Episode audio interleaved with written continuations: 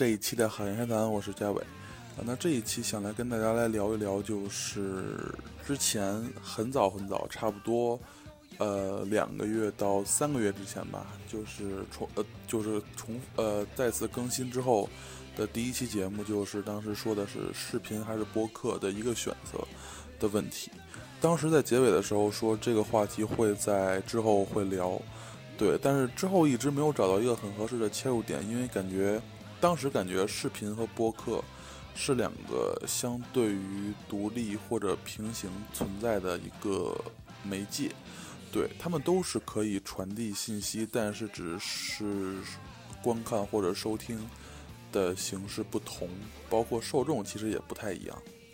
对，当时聊完之后，总感觉还差了一些什么。所以一直在思考，对，最近想到一个比较怎么说，就是一直最近比较关注的点吧，就是主要偏向于视频这块，就是感觉视频这个东西是会让人上瘾，对，呃，包括现在的一些很主流的视频媒体，包括 YouTube，包括一些国内的一些视频软件。甚至包括抖音、快手这种比较大众化的，呃，叫什么视频软件？当然，YouTube 也很大众化，但是我感觉 YouTube 上存在的质量较好的影影片的数量，或者说影片的浓度要高于国产的一些视频平台，所以我觉得这个是 YouTube 虽然它的受众很多，但是它。就是偏正面的一些评价也很好的一个主要的原因，对。但是我想说的是什么呢？就是感觉现在看视频是会让人上瘾的。就是在录这个节目之前，现在是大概晚上八点半，快到九点的样子。对，呃，在这之前的三个小时里边，我一直在刷 YouTube 上的各种视频，就是因为关注了很多，就是中文的、外文的，甚至还有。台湾的，包括一些广东话的频道，对，都是一些很奇奇怪怪的频道。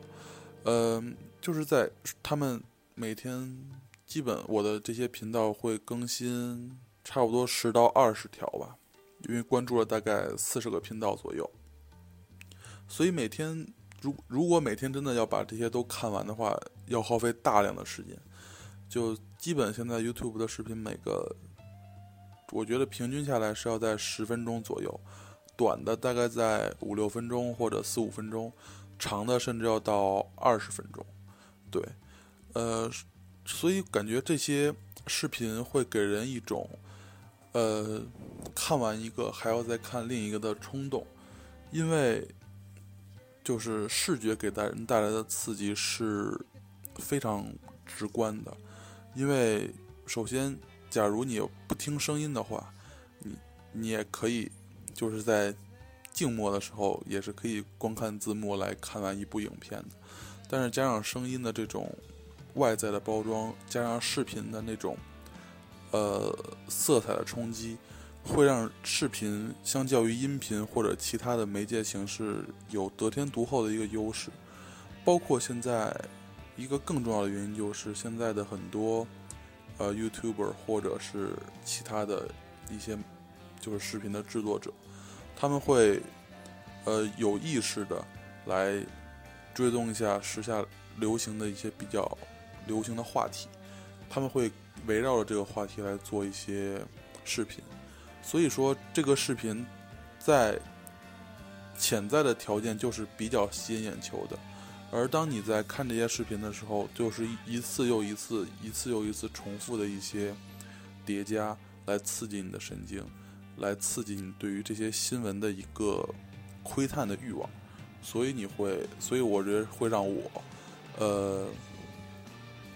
怎么说，就是一个又一个的来连着不停的看，对，嗯，但是一个非常重要的。也不能说重要吧，就是一个非常值得讨论的点，就是真的有那么多的视频值得被视频化吗？这个是我最近一直在想的一个问题。因为，呃，我最就是这两三个月吧，就是没一直视频都没有录过，呃，一直在录播客，对，就是发布在 Podcast 还有荔枝 FM 这两个平台。对，当时录重新开始录的初衷就是我觉着就是一个人来从对于 Vlog 的制作，从选题到拍摄到最后剪辑，甚至有的时候还要做一些字幕什么，这是很奇怪的一些后期的工作。他的工作量之大，让我觉得和他的所呈现的状态不成正比。对，就是 vlog 还好了，就是它是对于一个日常生活的记录，但是就是还有一些其他的视频，比如像就很很大部分的一些所谓的博主，他会来推荐一些所谓的好物，包括推荐一些歌曲，甚至会就是。就一个时下热点的话题来进行讨论，他们的这些内容真的会有必要或者说有价值来做成视频节目吗？呃，我觉得，首先他我我我认为他们做成视频节目的原因有两个，第一个就是视频节目的观看人群的基数巨大，要远超于呃音频节目。呃，中国尤其是这样的，我感觉中中在中国现在收听广播，呃，甚至收听播客的人，相较于国外是就基本不是一个数量级的。就是在国外，就比如 Spotify 会有一些播客的频道，包括就是在国外也会有一些固定的人群，还会有一些收听呃收音机的习惯。完了之后，就是苹果 iOS 系统上这个 Podcast 这个软件也有很大一部分拥趸，但是相较于国内，Podcast 肯定也有，但是我周围的一些人或者朋友来说，呃，听过的都很少，点开听的简直是少之又少，大部分人都是觉得这个是苹果怎么说，就是一个众多。本家没有用的软件之中的一个，就是可能有人会知道这是一个紫紫色的紫紫的一个东西，但是并不知道这是干嘛用的，觉得也有可能会跟 iTunes 会混作一谈吧，或者是什么之类的。对，嗯，首先就是基数人口基数的减少会导致国内就是音频创作者的一个人员数量的本来就少，其次也会影响它的节目质量。就是感觉，在四年之前，我在刚刚开始听播客的时候，呃，所存在的那些电台，现在基本还是那些。嗯，有可能他们就是换了一个电台的名称，或者是重新开了一些什么新的节目，但是人还是那些人，并没有更多新的人涌入进来，或者说涌入进来，但是并没有激起涟漪。对，就是并没有像。视频博主那样，就是比如做几个视频以后，比如你美妆视频或者是什么美食推荐这种，就几天就到十万关注或者甚至更多的关注。呃，这种给人带来的满足感是不一样的。就像那种博主，就是对着镜头在说话，在当你发布几个视频之后，你有十万多关注的时候，你所带来的成就感是非常巨大的。当然，焦虑肯定也存在，呃，但是这种就是你呃，就是这种纠结，这种呃粉丝数量，包括和你选题之间或者是利益权衡的纠结，才是前进的动力。而当你在就是独自面对一个收呃一个麦克风来录录制一些东西的时候，呃，你对于呃，听众的反馈是很少的，就几乎是零的。所以这种不确定性导致你必须要成为一个在音频领域里边一个很头部的一个角色，你才有可能或者是有机会跟你的听众来进行互动。这个是一个门槛很高，包括很难。在短期内很难达到的一个阶段，对我觉得这是第一个原因。还有第二个原因就是现在有可能这两个原因有一个从属的关系吧，因为视频节目的受众很多，所以导致国内视频的窗口或者说视频的渠道收看视频的渠道很多。现在很多人基本不看电视了，但是就他们把看电视的时间全部用来看网络上的一些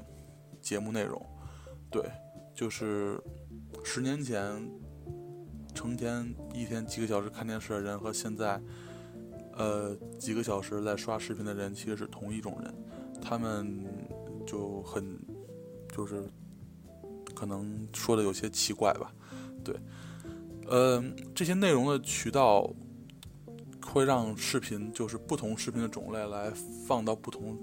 的渠道，会做成一个细分。就比如，呃，腾讯或者是爱奇艺、优酷这种视频会做一些自制的内容。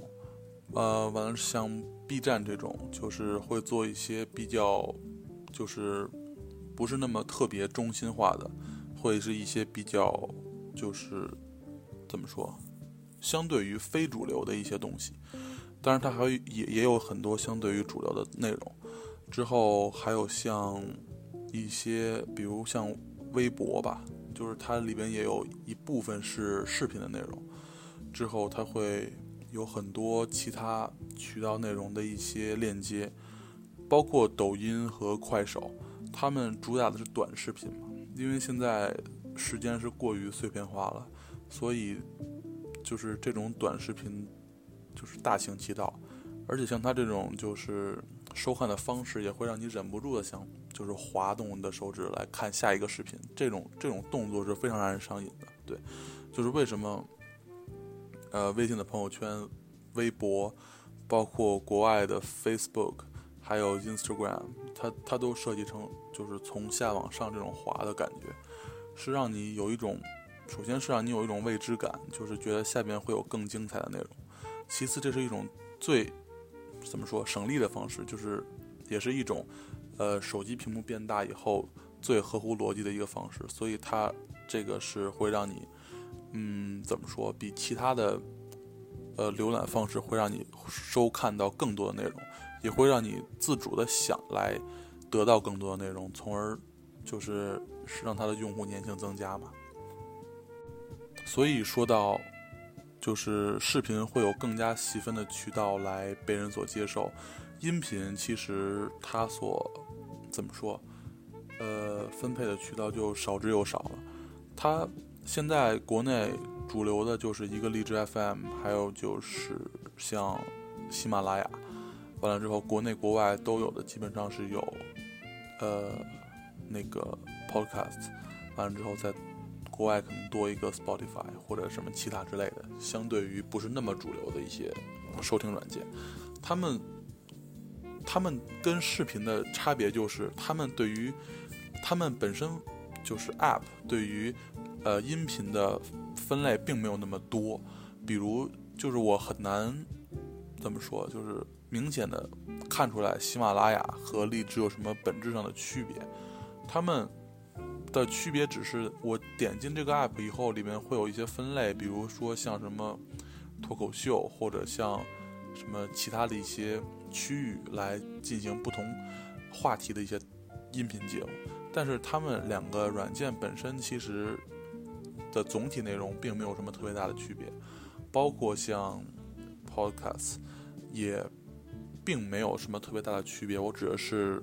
国区的这版，可能美区还是会多一些，比如像是一些英文广播的节目会移植到播客上，完之后还会有一些呃 YouTube 的 Vlog Vlogger 来，就比如 Casey n e s t a t 比如像 Dave Chen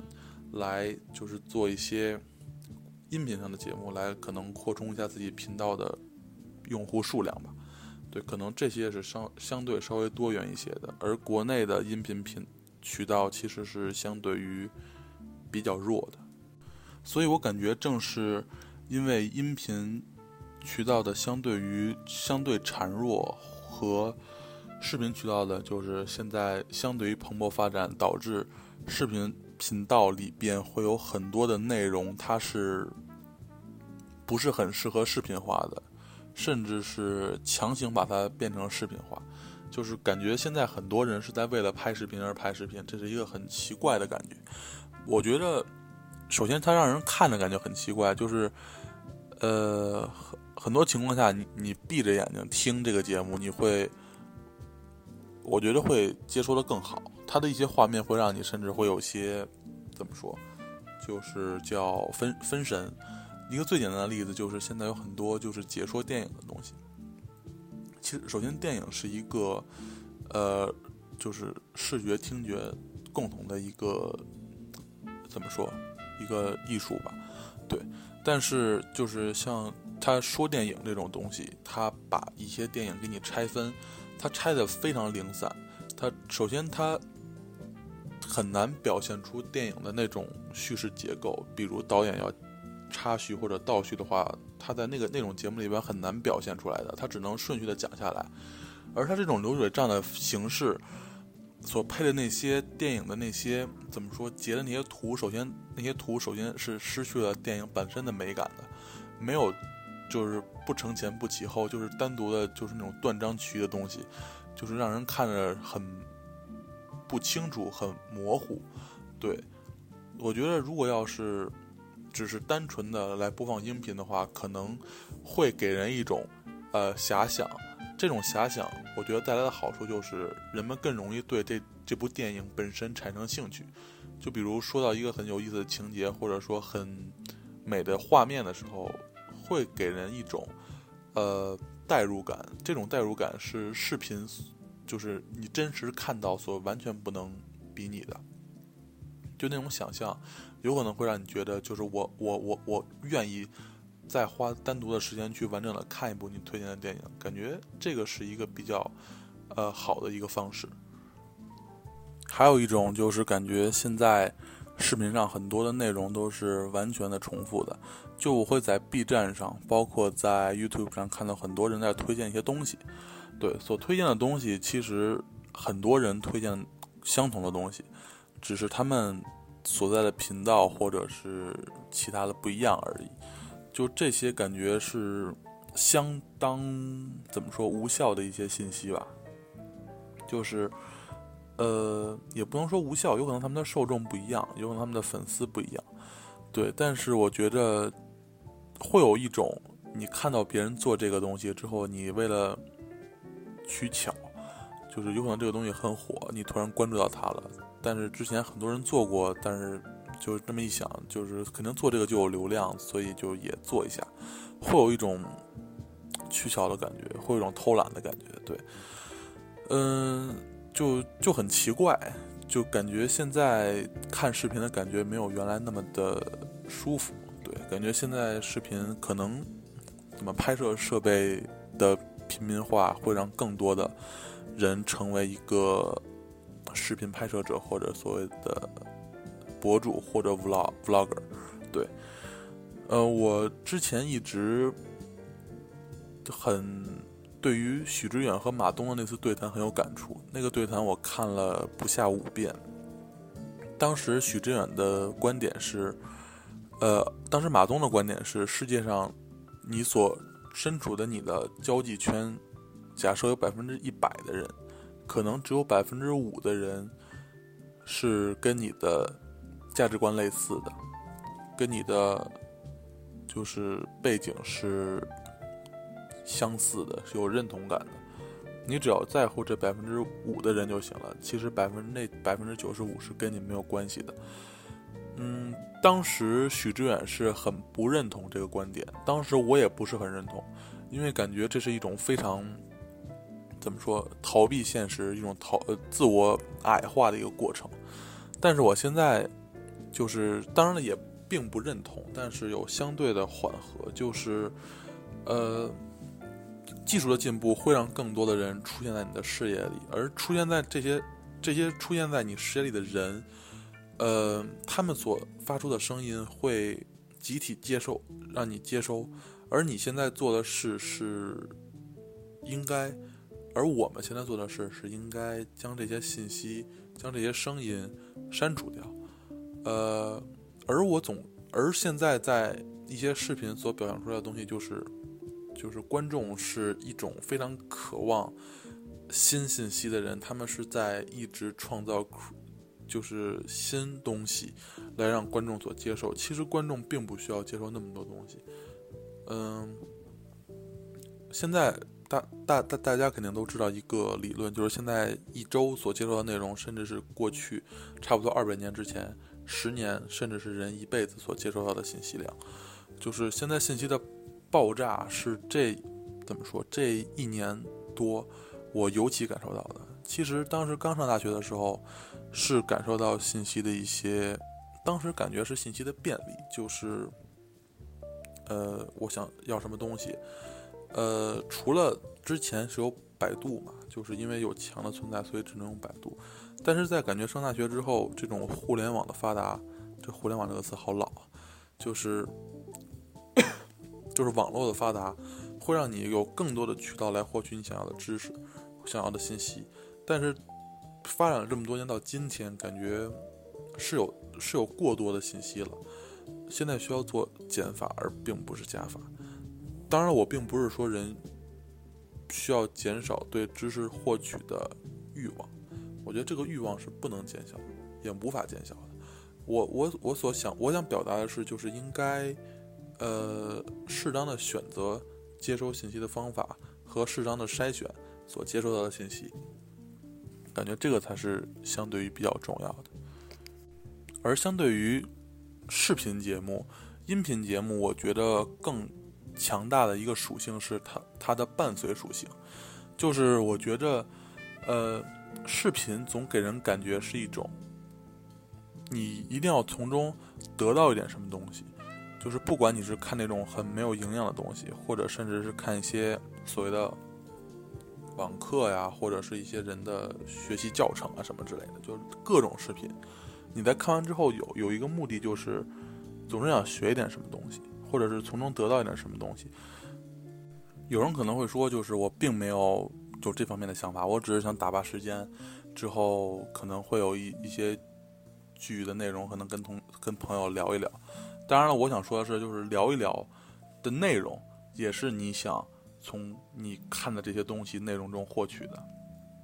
所以我觉得视频是一个相对于相对于功利的存在。而音频是一种伴随属性的一个东西，我觉得就是听一段音频，大概并不能呃占用你过多的其他精力。就是你在看视频的时候，你只能看视频，呃，除了比如吃饭干一些比较比较机械性的活动吧，就你不能学习，呃，基本不能运动，呃，不能干其他的事情，你只能坐在这里看视频。对，但是听音频的时候，比如听一个播客，你可以干很多事情，比如做家务，比如学习，比如就是可以干几乎任何事情。但是你只需要身边有一个声音，这种声音是一种陪伴性的存在，会让你感觉到并不是那么的呃孤独，或者是一个人独处时候的那种与自己相处的一些。怎么说不平衡的状态？有的播客甚至时长要超过一个小时，有的甚至要两个小时。而这种长时间的在耳机后面有人在进行对谈，或者是在进行一些音乐推荐的时候，嗯，你当然可以从中得到很多东西。当然，这种得到我觉得并不是主动的，而是被动的，就是。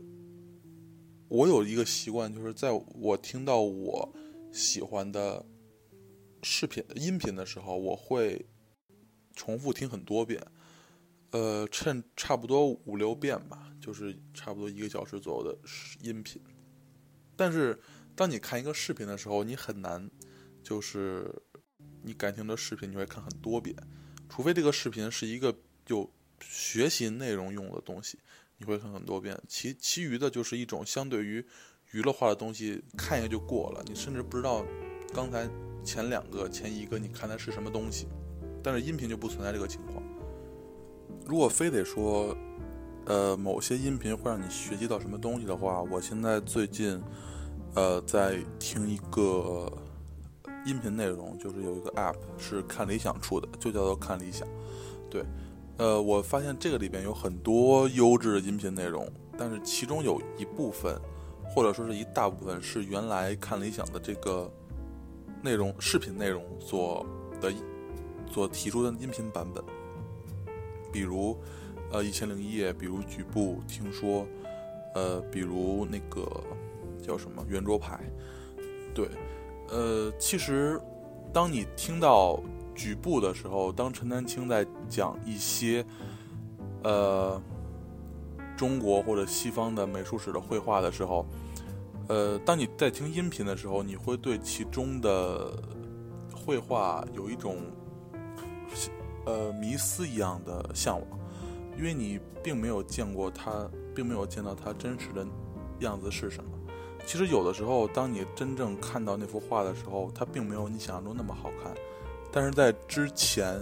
你对于他的向往是非常迷人的。对，就是在我听这这一系列节目到那个听说第二季的第一集，他在讲大都会美术馆的时候，他的描述。是令我非常着迷的，是他，我认为我所想象中的大都会美术馆是一种，呃，很像卢浮宫，但是并没有那么的庄严，也很像故宫，但是又没有那么的郑重和幽深。对我觉得大都会给人的一种感觉，更像是一种平易近人的，是一种，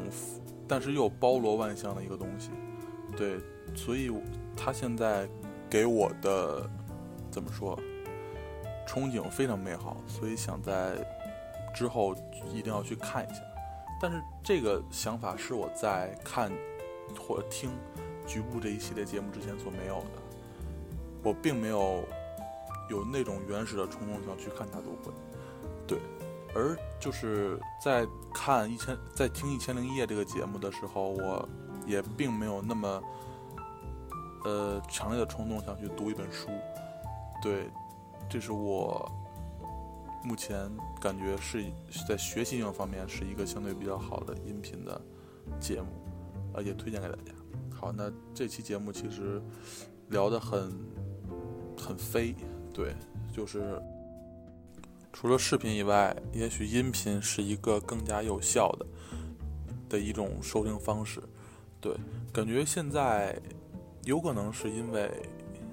认知的原因吧。我总感觉现在在国内，包括在国外的很多地方，对，就是收听音频的人是相对于较少的，要一个数量级的少于收呃收看视频的人。我一直在想是为什么，一个很残酷的原因，我总觉得现在的。人们不太愿意面对孤独。其实，当你收听音频的时候，下意识的感觉是你是一个人在独处，是一种处在相对于孤独的环境中，或者是独自的环境中。而当你看视频的时候，你会有一种视觉的刺激嘛，就是你会觉得会有人在你的身边。其实音频也会有这种刺激，只是刺激相对较小。而而我觉得现在。在这种就是科技高度发达的现在，人们需要也是必要的一件事儿，就是学会与自己独处。呃，怎么和自己相处？我觉得是一个非常困难的话题。当然，这个并不是很难达到，而只是你在寻找的这个过程中会遇到一些问题吧。对，就是如何与自己独处，是我在一个很长时间所呃在思考的一个问题。可能我觉得这个很难来放拿出来跟其他人来分享，是一个自己需要来进行消化、咀嚼、吸收的这么一个过程，是一个相对于苦涩的过程。对，其中肯定会有一些乐趣，但是，呃，苦涩相对于乐趣，它显得是更加的底色更加的悲凉。对，所以呃，我觉得也是可能些许有这方面的原因。对，那感谢大家收听这一期的节目，那可能还会下周五再进继续进行更新。对，那感谢大家收听这一期的《海海谈》，那我们下期见吧，拜拜。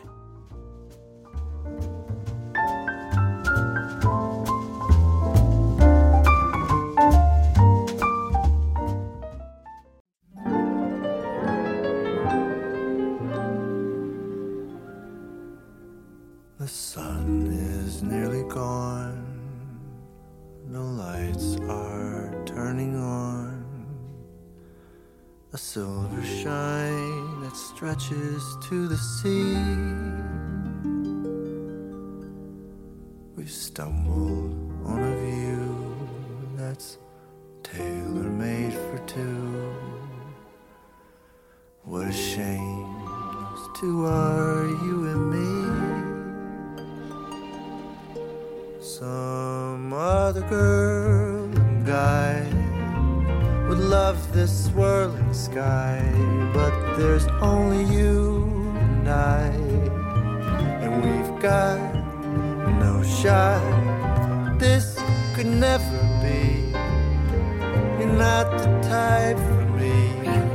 And there's not a spark inside. What a, a waste of a lovely night. You say there's nothing here. Well, let's make something clear. I think I'll be the one to make that call. But you'll call. And though you look so cute in your polyester suit, It's wool. You're right, I'd never fall for you at all.